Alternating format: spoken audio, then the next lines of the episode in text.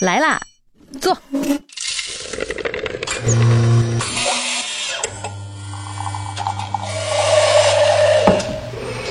您的半拿铁，请慢用。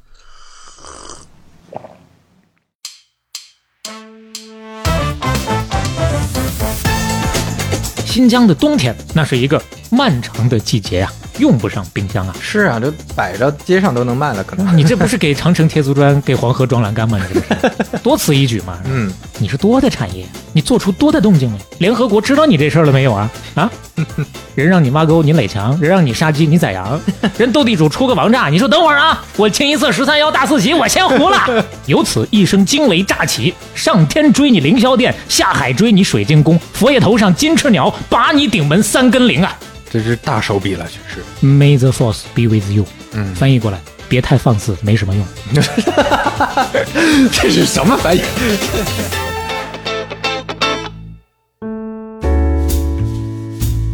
半打铁五十一期打板开始，各位好，我是肖磊，哎我是刘飞，不不容易容易。啊，这期是真的不容易。本是来我们想，终于有机会第一期半打铁在上海录了，因为今天录制的时间是二零二三年的五月十四号，我们嗯昨天去上海参加这个 Podfest 啊，嗯呃，本来想在那儿顺便就录了，那是，结果呢，某人忘带设备 了。对，老是小事故不断呐， 就说好在上海录一个，对吧？洋气的地方，哎，结果没带那个设备，所以只能又回到杭州来录了。今天回来录，当然借这个机会也要顺便说一下，昨天 Podfest 有很多要感谢的。首先当然是先感谢 JustPod 啊，然后呢要感谢中信出版社， 是，感谢 TV， 这这获奖感言了，也没给咱们颁奖啊。 因为确实之前跟大伙儿说的可能不够那么的明确。现场呢，我们后来确实发现有些朋友转了一大圈儿找我们没找 着， 哎，对，后来有朋友加到我，因为那天白天确实比较忙，没来得及看手机。晚上的时候有朋友说加我说，哎，你找们在哪儿 啊？ 找了一下午，找了四五个小时没找着就回家了， 说你们是不是去了？ 哎这呀，诓这不我好意们思真的是，确这实不好现意场思也碰到一些朋友找了好久才碰到，这个就是我们呃哎还是少绿了啊。是是是，那个之前呃我们虽然也提前托付过，但是确实没想到有这么多朋友那么热情。对就大家不是说顺道去看看，嗯其实很多是专门想要 看看这俩人到底长啥样。很感动，特别感动。有广州来的，有北京来的，还有一个南京的朋友嗯啊，说是半夜三点失眠，听到我们那期节目，知道我们要去，早上起来直接买票就奔上海了。这哎是呦听失眠的吧？这是这是给我们感动坏了。是是是。然后我们也在这儿，呃，给大家承诺啊，后面我们有机会肯定会想办法在几个主要的城市想办法办一些见面会。但 但是我们不承诺时间什么时候办，但是我们肯定到时候会跟大家去见的啊。哎，是啊、嗯这俩人也挺把自己当回事儿， 嗯，行吧？那这个事情呢，也让我们更有动力啊，继续跟大伙儿来唠嗑儿。反正昨天跟所有的朋友交流下来啊，内容怎么样无所谓，反正你们就说段子就行了。就是 对，可劲儿的这个去讲俏皮话就可以了。但说实话不容易，还是不容易在这个内容之上。是，所以今说今呢就像今天回来路上，大家是没看着啊， 这小磊这在副驾驶上一路就赶稿子呀。 我们去的时候也在哎改，来的时候也在改你。别说，昨天有一个现场的朋友在那儿说呢，说。哎呀，你你知道吗？我有一次跟一个朋友聊，他们说，你看半拿铁他们内容做的挺好的，嗯哎，你你别说，他们就雇了好多人写稿子呢， 他没有团队啊，我们俩吓一跳。 谁给我们出的钱啊呀、对我们公司目前就我们俩人啊，当然，从另一个角度来讲呢，也算是夸我们了啊。啊，对，也对也算是我们之前的努力没有白费哎，我再们往会继续那个奋斗的。再往自个儿脸上贴点金啊。嗯呃，今天呢，填个坑，哎，继续填坑。又是坑了，哎，之前谈到过，这不是挖坑 啊，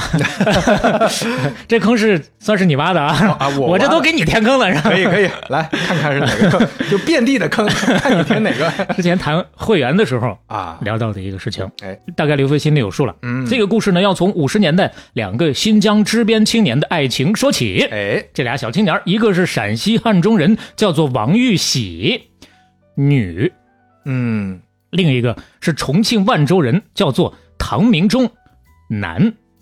这儿多提一句，万州这个地方，我们在第四十七期节目当中提到过，他是四十七期的主角穆其中先生的家乡。哎，那那你这是少说了个芝麻掉到针眼里，啊这两位主角呢，两个小青年儿当时都是大学高材生啊，一个是陕西农大毕业的，一个是同济大学毕业的。毕业之后呢，就一同在乌鲁木齐相遇，并且 fall in love 了， 哦，扎根乌鲁木齐了，都挺有本事。后来呢，俩人那都是处级干部。你想啊，咱平常平头小老百姓，两口子都能干到处级干部，很不容易了。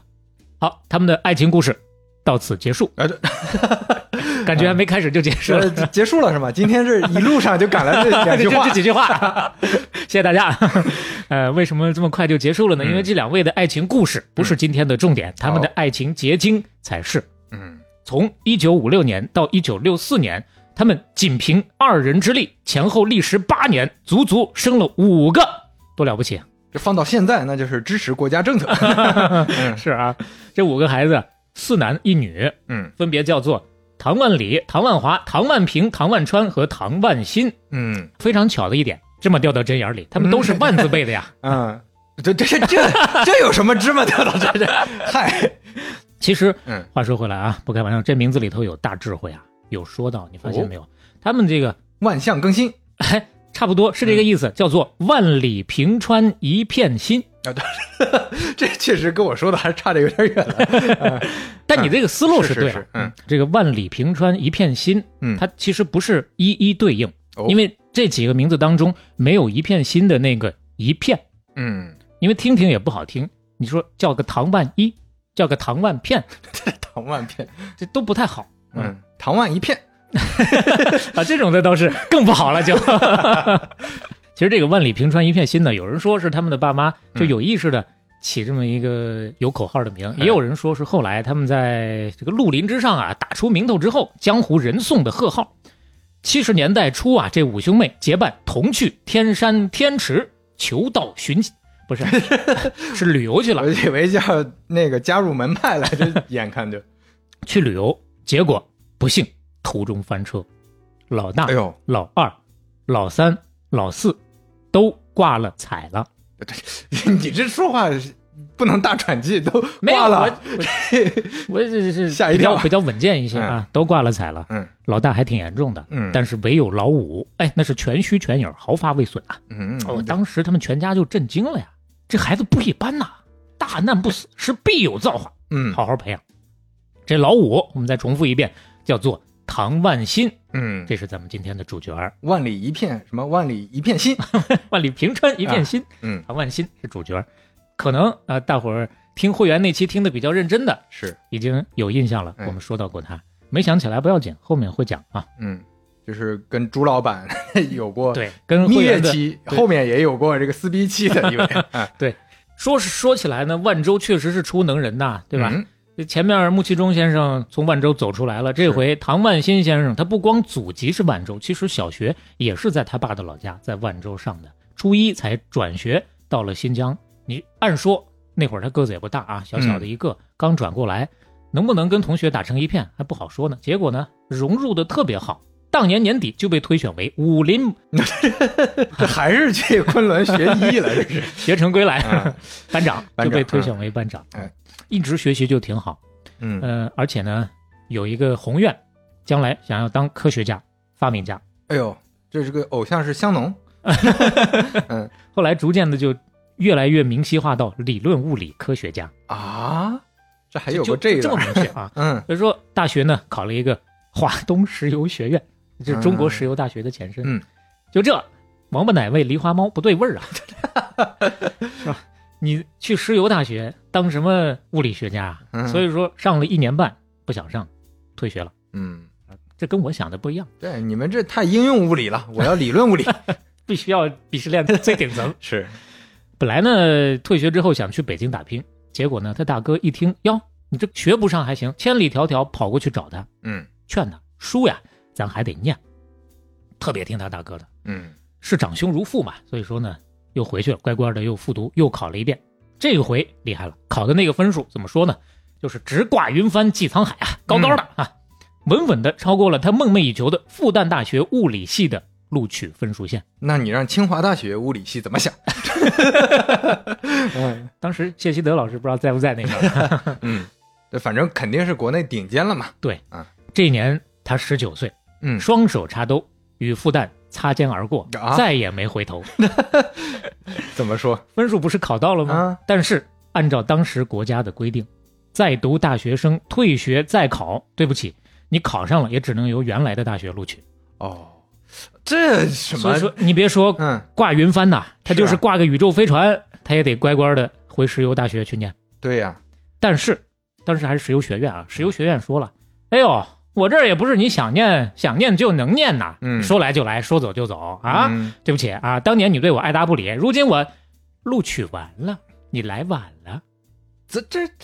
这是个什么机制？就是他他先应该去是先报了复旦，谈完了啊后来才明白有这个政策啊，再去找石油大学，人家那边全录完了。那这确 实是之前这个信息也太不对称了。对他就是哎政策没研究明白啊，嗯，对不对？所以说呢，通过这个事儿，最起码咱提炼出一条经验：干啥你得先弄明白规则，是要不然折腾半天白折腾，南辕北辙啊！人让你挖沟，你垒墙；人让你杀鸡，你宰 羊；人斗地主出个王炸，你说等会儿啊，我清一色十三幺大四喜，我先胡 了。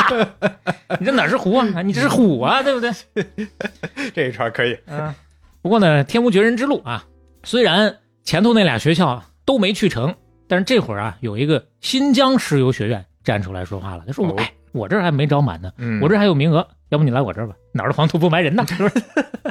嗯就没办法，他就去了。嗯嗯，你看一顿操作猛如虎，到了书还得回老家读啊。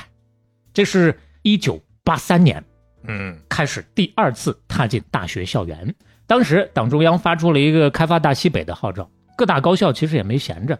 新疆石油学院呢自己啊也搞了一个校办农场，顺便呢还能给学生当当这个实习基地。嗯，但是毕竟学校们没有什么经营经验，搞了两年亏的是一塌糊涂，眼看就不行了。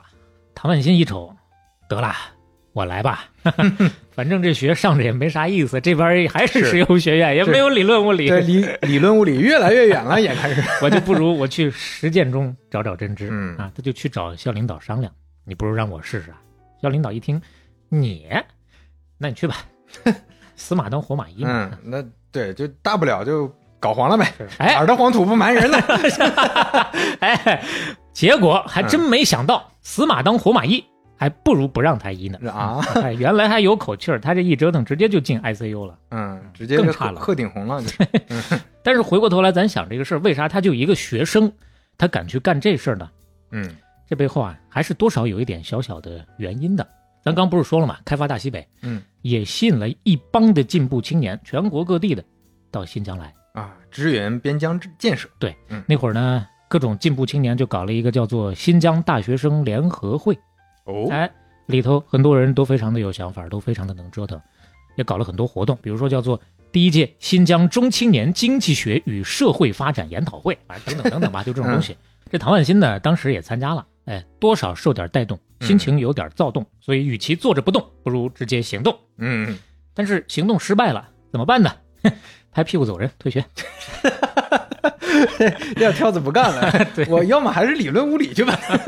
你看，第二次进大学，算下来差不多又是一年半，是再一次的半途而废。嗯，一方面呢，说他是主动退学；另一个方面呢，其实上学的时候基本上天天泡图书馆看他自己喜欢那些书，也不去上课，学分也没修到。所以说呢，他就算不退，他最后也毕不了业，嗯大概就是这么一个情形啊。那第二次退学之后呢，不行，我还得就像刘飞说的啊，确实是这么着，我去延续我这个物理学家和发明家的这个梦想，嗯干啥呢？天天蹲大街上看老太太啊，卖冰棍儿。嗯嗯啊，老太太当时卖冰棍儿啊，你你记得吧？很多人应该记得，小时候街上那些骑个自行车，带一个木头箱子，嗯，里头啊盖上一床被子，啊啊，哎，被对子吧？哦哎，泡沫里头也得有被子嘛，嗯就用来保暖的嘛是，不嗯不是保暖了，保冷对嗯啊，对对，保温的。他就观察这个事儿，他说：“我想给老太太们呐、更新一下设备，让大娘们都能上街，整个便携冰箱，嗯这 跳的有点快啊。 这这搞发明嘛。”啊嗯，但是呢，到了儿也没整出来。哦，当时还有人说他，人说这是新疆啊，新疆的冬天那是一个漫长的季节呀、 嗯，用不上冰 箱啊。是啊，这摆着街上都能卖了，可 能。你这不是给长城贴足砖，给黄河装栏杆吗？你这不 是多此一举吗？嗯确实啊，甭管多不多，他确实是没搞出来。嗯不搞了一年多的发明吧，啥也不行，最后觉悟了，算了，不当科学家了， 啊，还是下海吧，嗯，继续就搞做生意了。挣钱吧。嗯挣钱怎么挣呢？嗯一九八六年的十二月，谭万新摇了一帮子的同学，凑了大概六七个人吧，嗯，从他大哥那儿说起来，应该是筹了四百块钱，哦，办了一家朋友彩印店。嗯，通俗的讲，洗照片啊。嗯，这买卖干的怎么样呢？终于是干出点名堂来。哦，啊，就这回啊，他终于是有点开窍了，嗯，学会空手套了，对 啊，没有那么空。是这样的啊，哎本钱四百块钱，在那个年代呢，说起来说多不多，说少不少，干不了什么大买卖，嗯，不是那么的够用。所以说呢，他就先收押金，然后拿着押金去开店，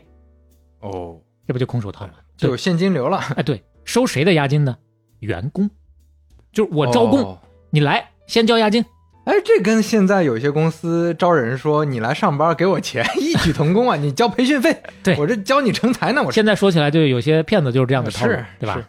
那他当年倒也不是骗，确实就靠着这一手啊，在乌鲁木齐前前后后开了二十多个门店，就哦，真就赚起来了。嗯洗照片嘛，一块钱一张，然后呢，你得等一个星期交货，嗯这又是一个时代的记忆了。当年差不多都要等很久的，嗯，但是你甭管等多久，那个时候乌鲁木齐它就没有洗照片的设备，它洗不了，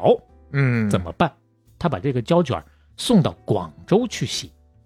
最开始呢，就是自己带着胶卷去广州冲洗，后来呢，可能自己忙不过来了，嗯就找一些公务出差的人，给他点小恩小惠，托他你帮忙带去广州，我那边有人接应。你出了机场，他就把东西拿走去洗。后来呢，可能这样也满足不了需求了，他又想了一个办法，找没有坐过飞机的人，我给你出钱，你免费坐飞机去广州，就给我送这个胶卷。哦，哎，这也是个套路啊，嗯就是我专门雇人来回飞，还挺麻烦的。哎，你可以体验嘛，对你一看这个事情，好像觉得哦很有想法，嗯但我当时一想，飞机票那么便宜吗？嗯我你专门给人出一张飞机票这个事儿，所以查了一下啊，嗯一方面那个年头坐飞机确实是特别荣耀的事情，嗯，你看要买飞机票得先有一个介绍信，哦，就不是那么容易能买到，对主要，所以说会有人有这个动力嗯啊，我能坐一趟飞机，我很是愿意，他能找着这个人，然后飞机票到底贵与不贵呢？差不多查下来，七八十年代的机票均价五六十块钱左右。嗯，那在当年也并不是那么奢侈，其实可所能以说一这般工薪阶层一个月工资也差不多了。哎，对，恰恰就是你说的这个，嗯工薪阶层一个人或者说一家人一个月的工资，嗯就这么一个水平之上。哎而且当时坐飞机，什么茅台呀、中华呀，随便喝随便抽，这个 待遇特 别好。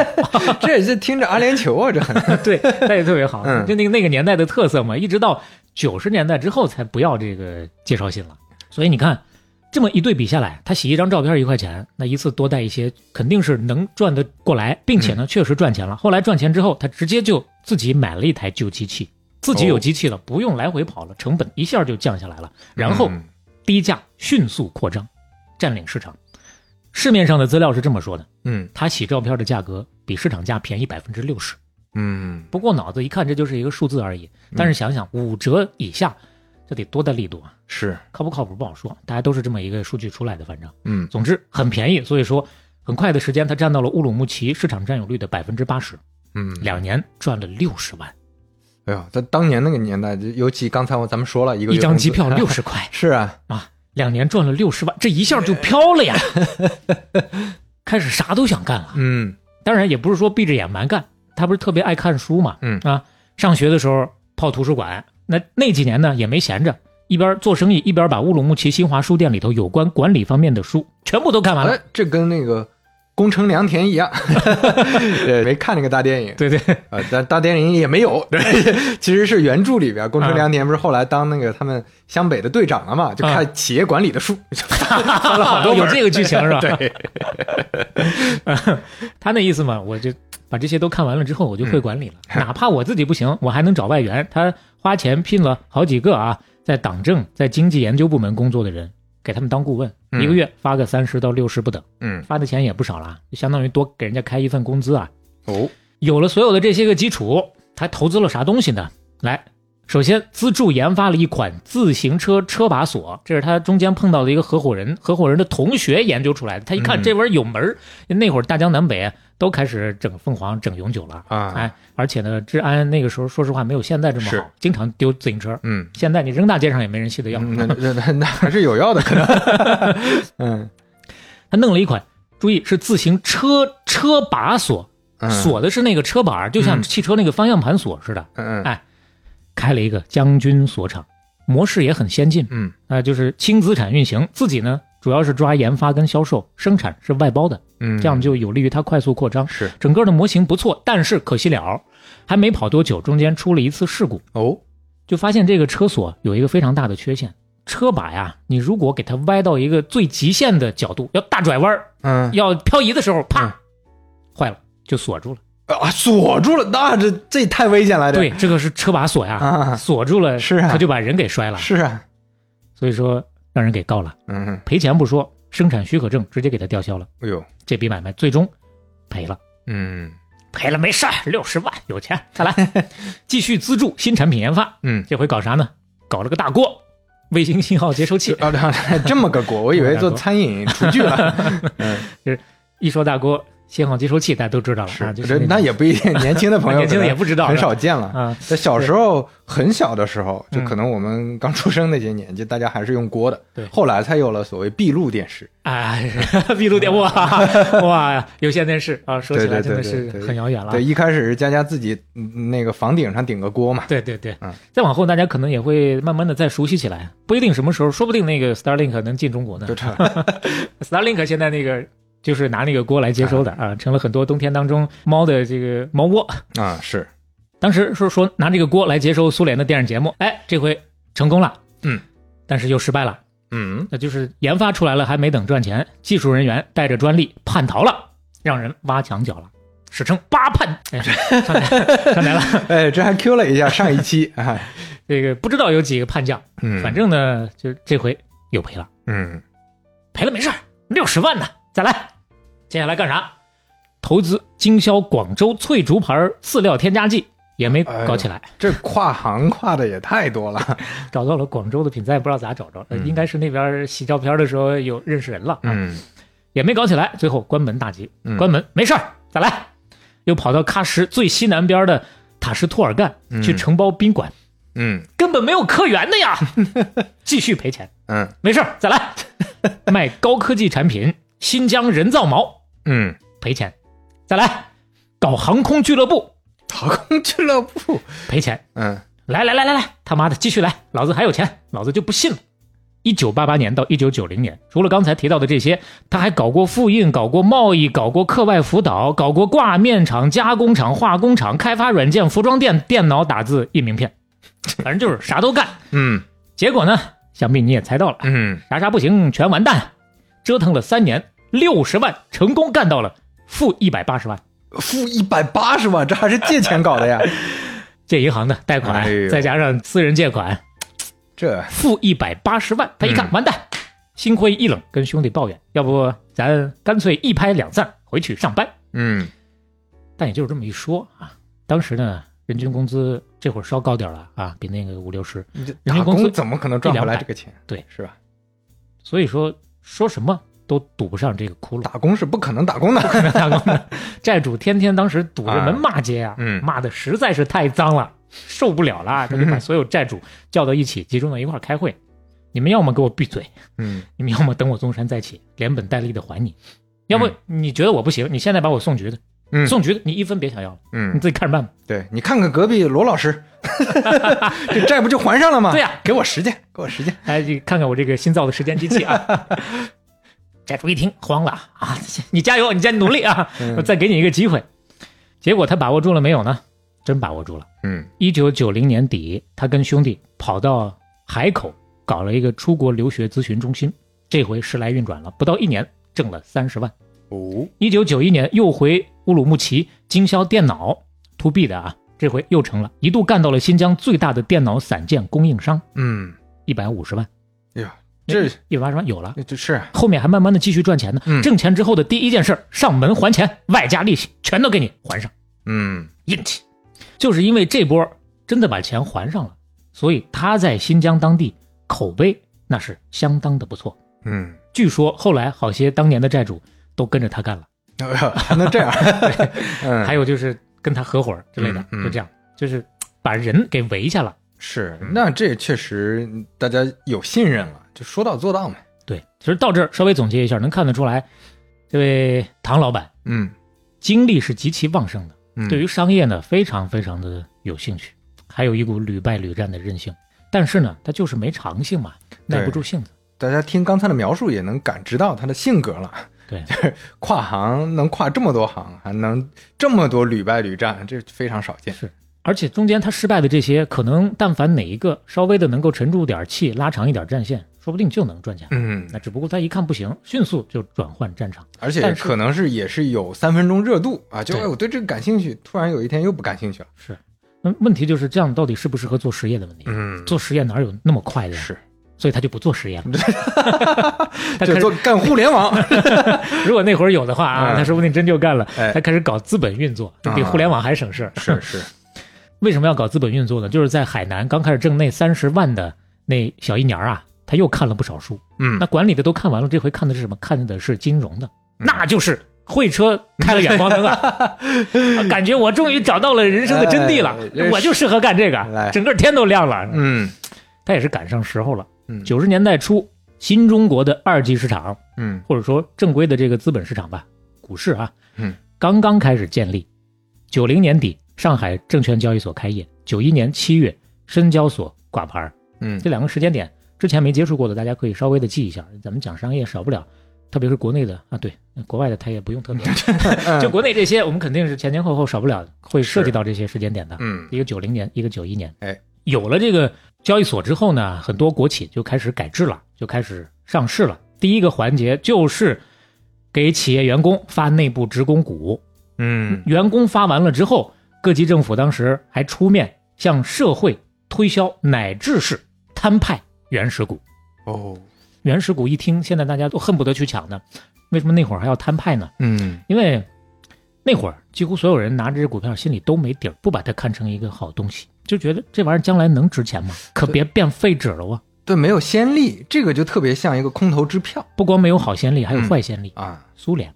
啊！对对对，哎，大家想想，我们讲第一期吧，哎还讲是第过零期？嗯第零期就苏联解体那会儿，对俄罗斯搞休克疗法，嗯对对吧？就发券儿嘛，把对把这个全国的国有资产都分发给老百姓，人手拿这些个兑换券儿，结果呢，老百姓认识不到它的价值，让嗯寡头把半个国家都给买走了，哎就给后面埋下了是那么多的隐患 嘛。嗯，感兴趣的话，大家可以去听一下第零期啊，这个梦开始的地方，哇，真的是过了一年 多了，啊是挺不容易，正正好五十多期了，分52明一觉华胥梦，回首东风泪啊，这没有泪、 啊，嗯，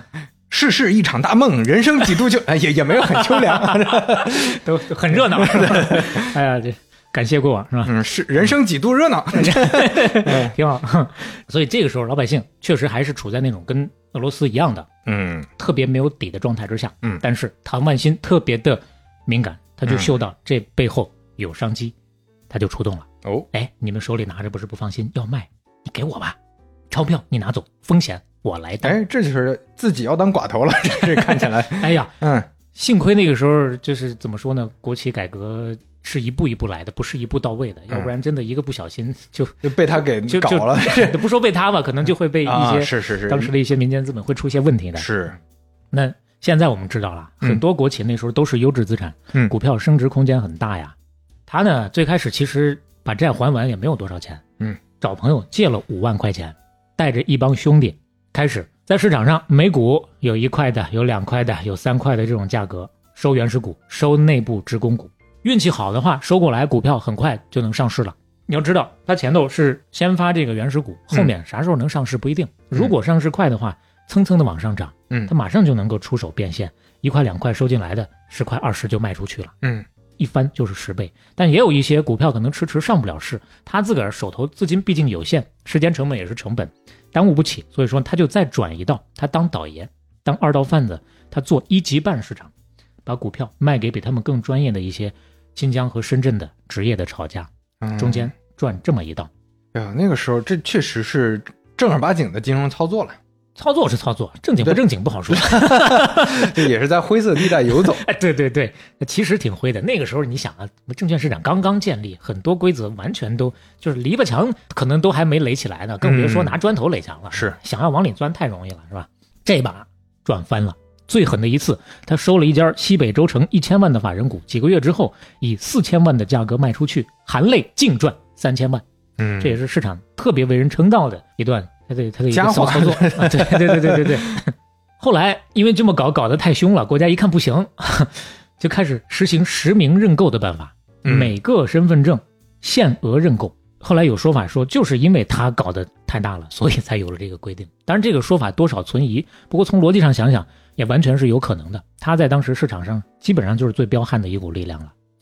那现在相当于你去火车站排队也买不了黄牛票了，大家都嗯实名制了嘛？哎，这个大家都经历了，过往这些年是不是深有体会？哎，怎么办？难不住他，这名场面来了， 开始雇人排队了。嗯是， 最高峰的时候，他在乌鲁木齐请了两种说法，嗯一种是说一千五，嗯，一种是说五千个民工浩浩荡荡坐着火车跑到深圳，一排就排两三天的队，每天五十块钱劳务费嗯，排这个圈儿，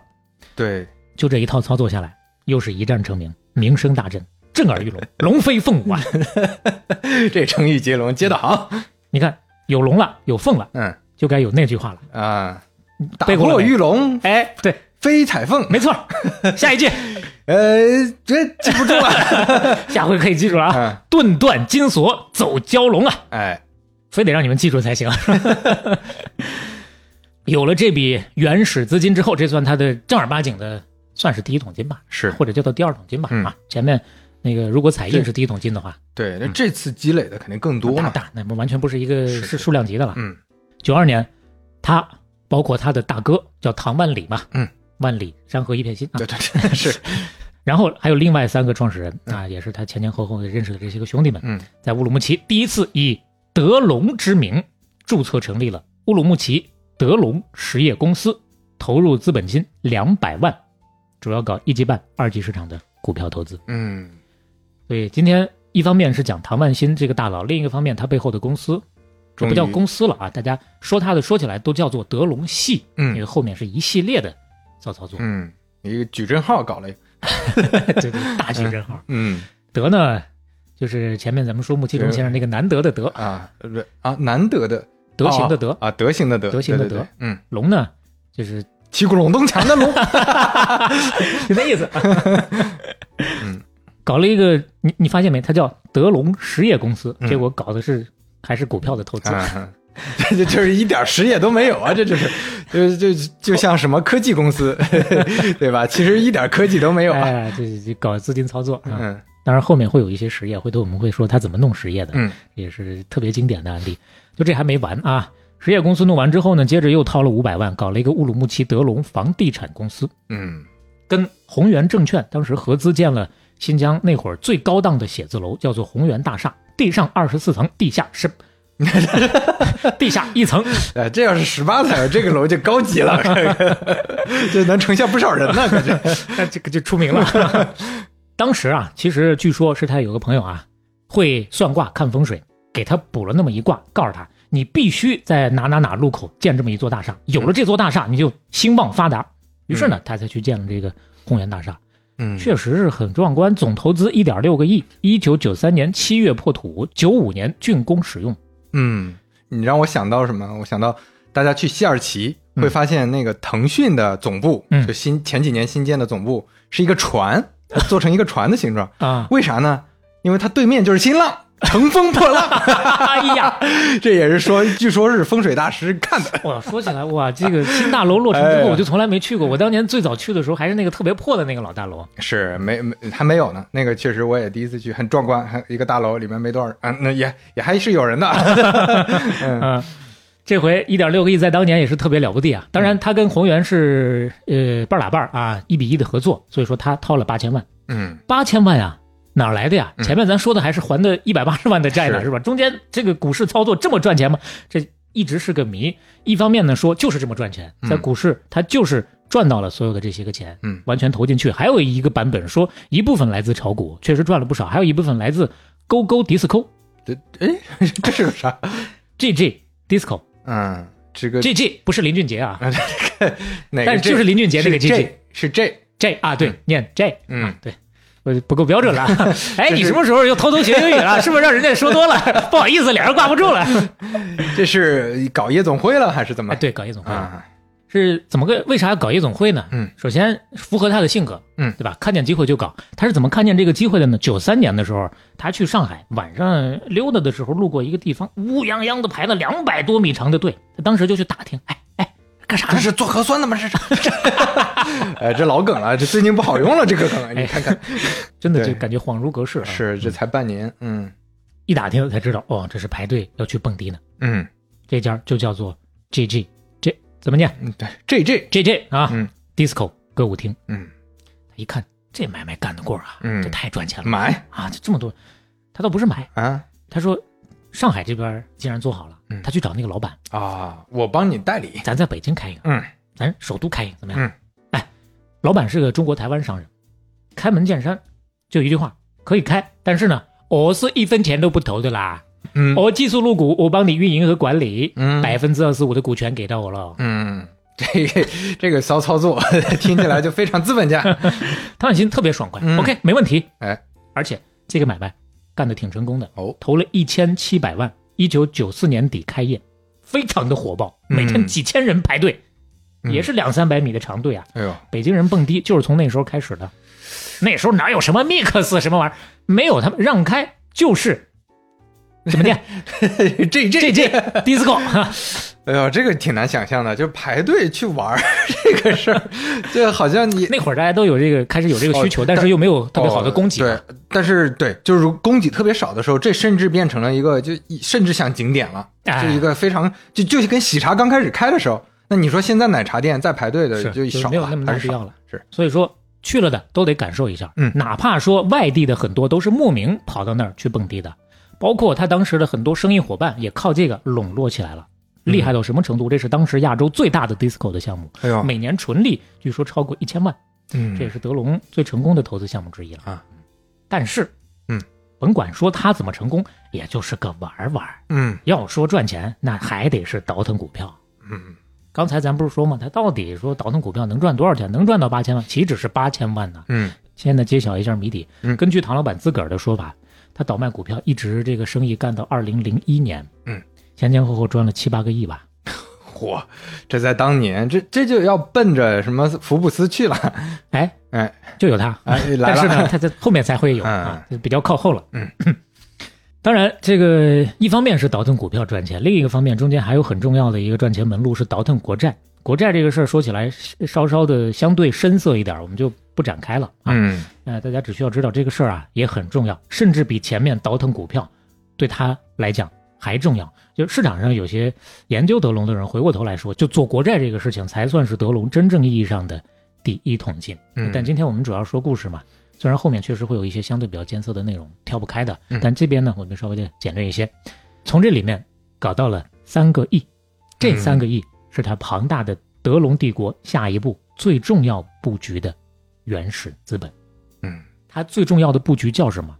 现在才来呢，哎叫做产业整合，叫做资本并购，叫做金融和实业相结合。嗯，这是大手笔了，确实就不是做实业了，我要整合实业，对， 我要去做生态，对对对对对， 就是这个意思这啊。 生生态化繁。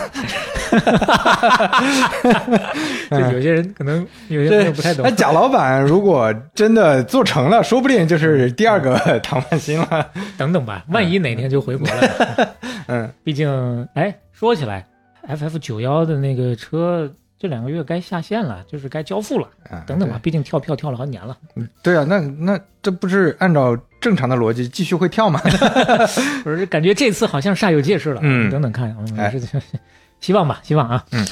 搞这个产业生态怎么搞？一九九五年，注册资本两个亿的新疆德隆国际实业总公司正式成立。嗯顺道还搞了一个北美联络处，准备嗯冲出亚洲，走向世界。唐老板当时带着十多个人跑到加拿大多伦多，先是自己投资了一些小产业，试试手，顺便呢也是为了考察考察，看看人家发达国家做生意人家是怎么玩的。这些小产业呢，反正都完蛋了，就都交了学费了啊。哎 嗯但是不要紧，我通过去运作这些个小东西啊，基本上该学的，用他的话说，学明白了，瞬间就是茅塞顿开啊呀、嗯，那茅茅厕顿开， 这也是跟郭德纲老师嗯 学的啊。就我们这很多的俏皮话都是来自于郭德纲相声的德云社。它怎么开的呢？它中外对比了一下，就发现中国传统产业在那个时间点嗯有非常巨大的投资价值。 哦，首先，嗯，中外制造业在技术水平，尤其是加工能力上，当时这个差距啊没有那么大，越来越小了。就我们慢慢有点迎头赶上了，可以跟他们掰掰腕的较较劲儿了。嗯然后呢，我们还有一个非常大的优势，我们的劳动力价格太低了呀。嗯，我们这个成本比发达国家低到不知道哪里去了。所以说，全球劳动和资源密集的传统制造业，当时就有大规模的从欧美、从日本，乃至于从东南亚向国内转移的这么一个趋势，嗯眼看就要来了。嗯但是来了之后，大陆能不能接得住呢？不好说。为什么？因为当时我们的产业布局没有什么很明确的顶层设计，相对都比较地方化，投资很分散，企业的规模比较小，效率比较低，更谈不到什么产业链，就没有国际竞争力嘛。嗯，那怎么办？那不就该整合了 嘛？对，就就该花繁了嘛来。哎来吧，来怎么来呢？正常思维，刚刚我们说了，如果有顶层布局，从政府层面自上而下的来安排，似乎看起来应该是更高效的。但是呢，当时那个时候走不通，强扭的瓜不甜嘛，嗯这就跟计划经济是一个道理啊。大家还是对比一下第零期，我们讲苏联计划经济的时候，已经说得很清楚这个事情、啊。那怎么办？只能用市场的手段，用资本的力量当粘合剂，才能拉好这个皮条。 对对对，嗯对吧？嗯想清楚了这个逻辑之后啊，越想越兴奋，明显就是一个一加一大于二的事儿嘛。嗯做好了就是个点石成金。这就好比是烧一壶水，烧到了九十九度，哎，因为先天的局限呀，烧不下去了。这个时候你再给它加一度，嗯，这一度就是市场，就是整合，那就通了，这个水啊就烧开 了，这就叫做这一度理论。这听着怎么这么耳熟呢？怎么就这么耳熟呢？嗯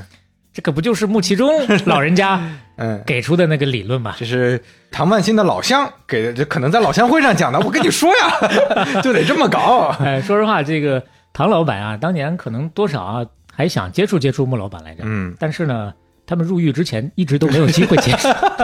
入狱之后，就是在放风的时候， 在这儿踩缝纫机的时候，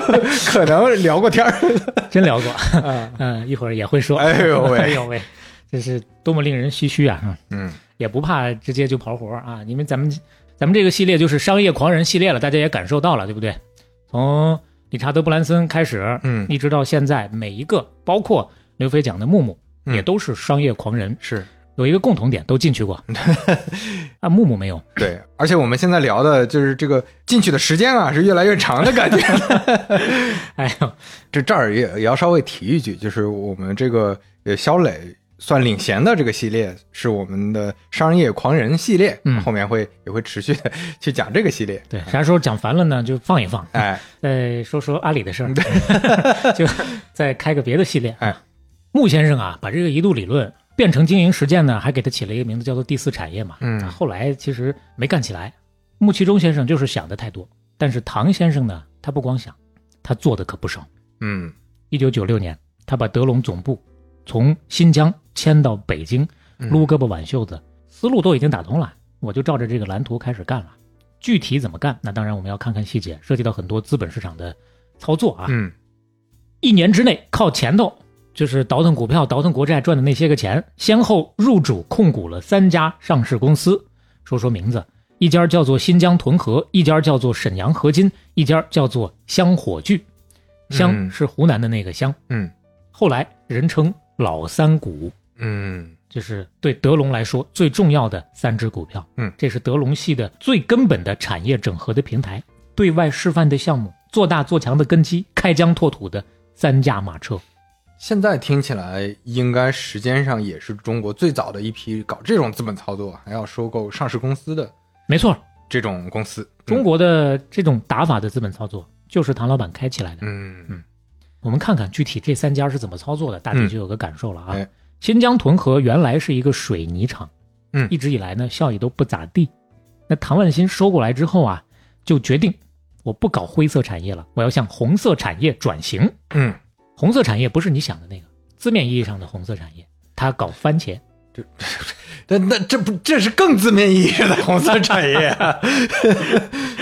前前后后收购和新建了九家番茄酱加工厂，嗯水泥也是搅拌，番茄也是搅拌，一块儿拌呗，反正。嗯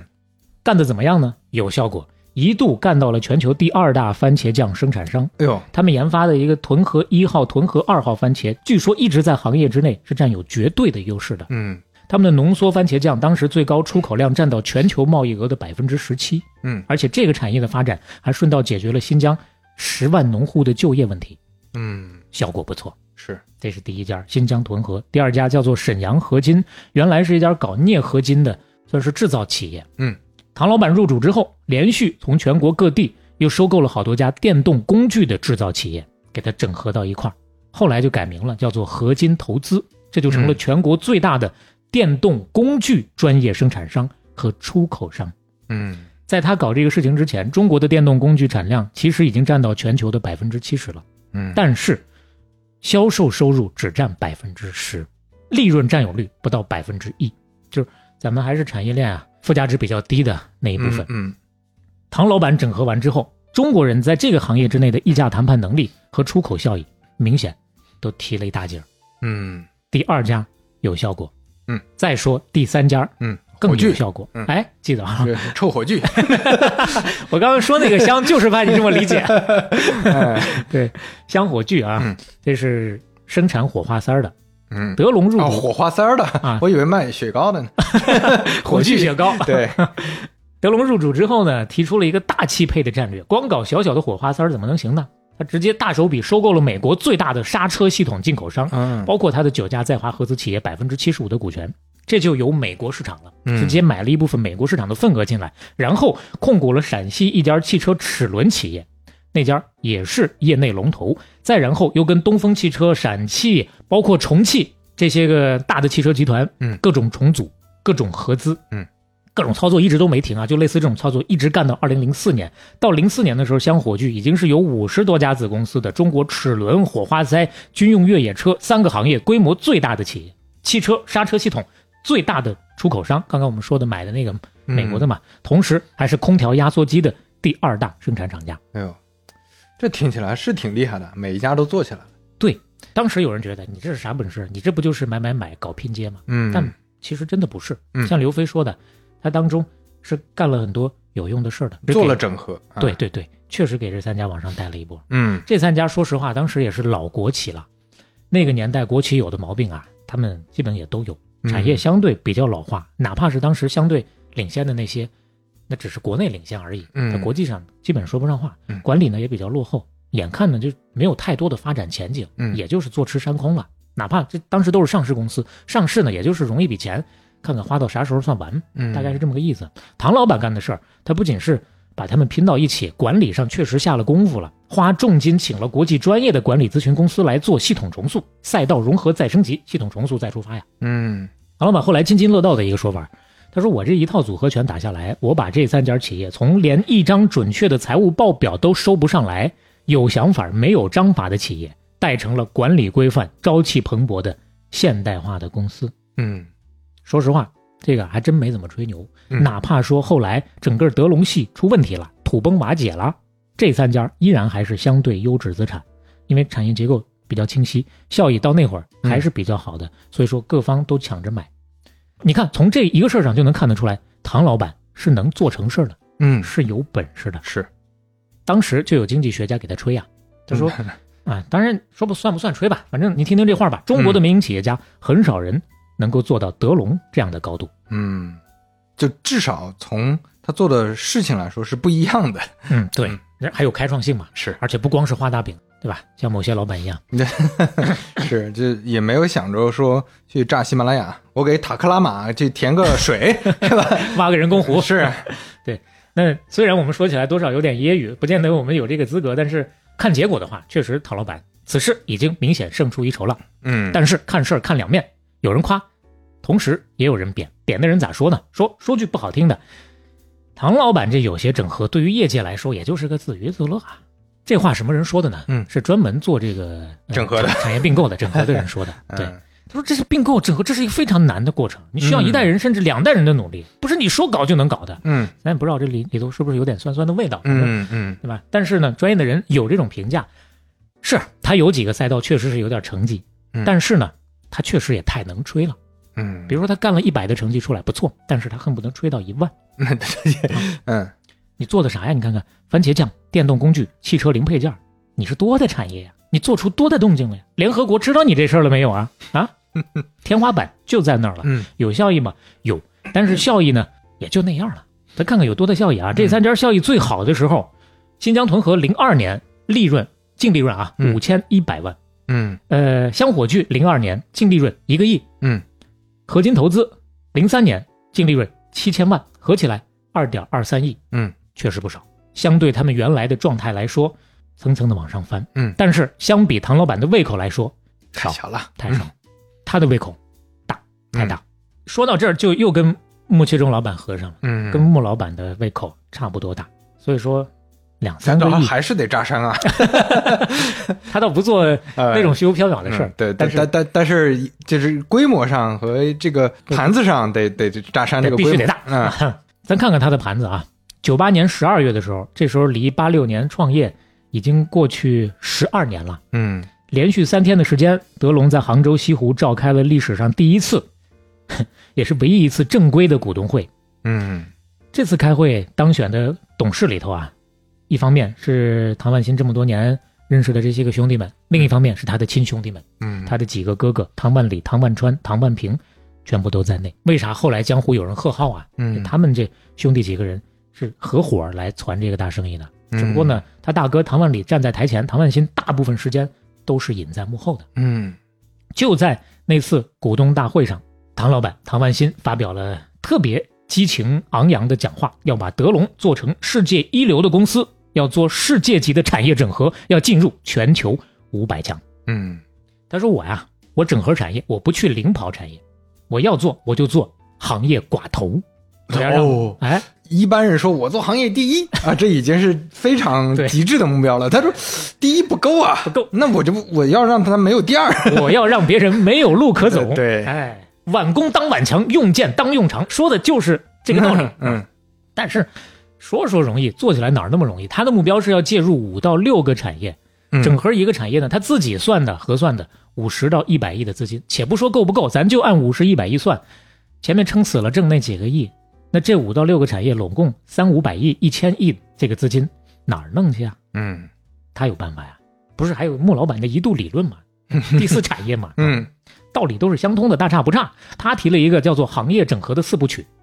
其中有三步呢，我们刚刚基本上都跟大伙儿聊过了啊，梳理一下。第一步选行业，嗯，找一个觉得有潜力的行业。第二步确定产业整合要素，我要去找哪几家儿。第四步夯实产业竞争力，嗯就是对我整合完了之后呢，让它好好的生长，嗯哎，粘合哈。嗯重要的就是这第三步嗯，叫做借助资本加杠杆完成企业收购。嗯听起来特别高大上，稍微的拆解一下，其实归根结底就是一个资本游戏，先拿个几千万控股一家公司，然后再拿这家公司抵押从银行借钱出来，然后公司在二级市场增发融资，同样是搞钱出来，然后再拿着搞来的这个钱再去控股更多的更大的公司和产业，一圈一圈的转，周而复始。嗯谭万新一再的强调，他搞这一套的资本技巧叫做以资本运作为杠杆儿，采用四两拨千斤的原理，通过层层并购，迅速取得行业整合的控制权和操作权。什么叫做寡头啊？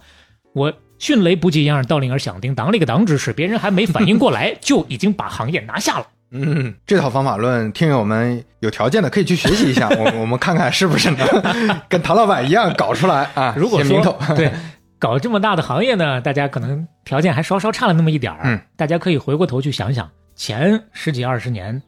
炒房赚了钱的那些人，是是，这也其是实一套换一套，这么换过来。对，用贷款加杠杆嘛，对贻笑不大。对，然后买了新的，继续抵押贷，继续资本操作。甚至最疯狂的时候，连首付贷都有，嗯，零成本直接往外套，是，你撑死胆儿大都有死胆儿小的。对嗯吧一说炒房这个事儿，大伙儿是不是一对比就更好理解一些啊？德龙的产业整合，从这个角度再来看，其实最明显的效果从来就不体现在它的实业到底有多少利润能赚多少钱，嗯从来就体现在它的资本有多少增值。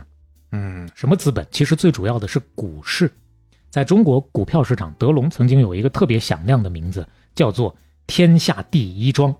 不是聚贤庄的那个庄，嗯庄股的庄啊，也嗯有人叫它“天下第一汉庄嗯”，特别的彪悍。嗯，庄股嘛，大部分朋友可能至少大概有个概念，没怎么接触过的，用个比较粗犷的例子，简单的这个说一下，哎就我这一只股票，比如说一共一百股流通股，嗯我自己手里就拿了九十股，嗯，那我不想让它涨就涨，想让它跌就跌嘛，嗯就这么简单。嗯当时其实但凡是个在股市里稍微有点信源的，都知道德龙这老三股这三驾马车是庄股，江湖上甚至流传一句切口：“天王盖地”，不是， 叫做“股不在优，有德则名；价不畏高，有龙就 灵啊，哎”，，跟基这本个面没关系了啊。这个可以啊，这他总结出来 一句，对，这都当时的股民老百姓总结出来的。嗯，可以，而且为什么会有这么一句顺口溜啊？嗯实在是因为他们做的太成功了。当然，成功这个是加引号的，就是效果来看啊。嗯。从一九九六年到二零零三年年底，这三只股票的流通市值分别涨了多少？三十七倍、二十六倍、二十六倍，总市值干到了两百多个亿啊！哎呦，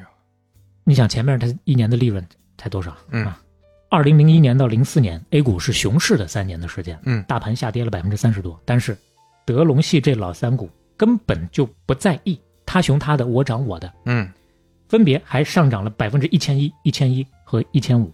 嗯这一个庄家呀，他自己控制的三只股票，七年之内全数狂涨二三十倍，全国来说蝎子粑粑独一份儿。嗯，那经历过那个时代的股民肯定都知道德隆喜，就没有不知道的了，对肯定，老股民啊，那个时候市场有限啊，嗯中国的怎么说呢？第一代的超级庄家，嗯，就那么几个。当时说全国如果挑三个出来的话，德龙肯定有一个；嗯挑两个出来的话，德龙肯定有一个；嗯挑一个的话，在很多人眼里、那还是他。 对对，那你这不白说吗？因为为什么要这么说呢？ 嗯一会儿我们还会谈到另稍微谈到另外一个。啊，啊就是有可能是另一家啊，当然，有些人可能平常不太接触，也之前也没太了解他们怎么做到的呢。嗯其实谁都知道德龙是控盘做庄，但是很少有人当时清晰的知道，德龙给这三只股票准备的股东账户就有足足两万四千七百多个。嗯后来还有江湖传言说，德龙旗下总共控制的账户超过四万个，分布在全国三十多个省市区、九十多个城市的五百家证券营业部当中。嗯就是高度控盘呀、当时有些券商做庄有两三千个账户，了不地啦，跟他这两万多个，甚至说四万个相比， 毛毛雨啊，而且这个感觉也是当时的灰色地带嘛，对吧？必须是灰色地带，是呀，这违法呀。 所以你看，为什么之前我们在第一期聊 NFT 的时候，其实聊过，嗯就 A F NFT 它的规模小、流流动动性低，比较差会导致一个什么问题呢？就是其实你看起来啊、好热闹，好多人在买，好多人在卖，这个价格在涨，其实背后可能就是一个人、两个人。就所以那那种操作你就更没法追溯了，那是去中 心化的呀。对，对你这辈子都不可能知道。对你这能你你要真在营业厅，你说说不定还能查账，嗯还能查得到，那个是你真能找到脉络。没没办法了，嗯一方面有这两万多个账户，就已经决定了大部分的战役结果了。嗯另一个方面呢，中间他们还有各种骚操作，当然这种的骚操作现在股市里面也有，最简单的就是高送转嘛。嗯不炒股的简单解释一下。举个例子啊，我一共一百股，一股一块钱，这总市值一百块钱。好，嗯现在呢，我给你一股拆两股，总共变成了两百股，一股变成了五毛钱。嗯但是呢，总市值其实还是一百块钱，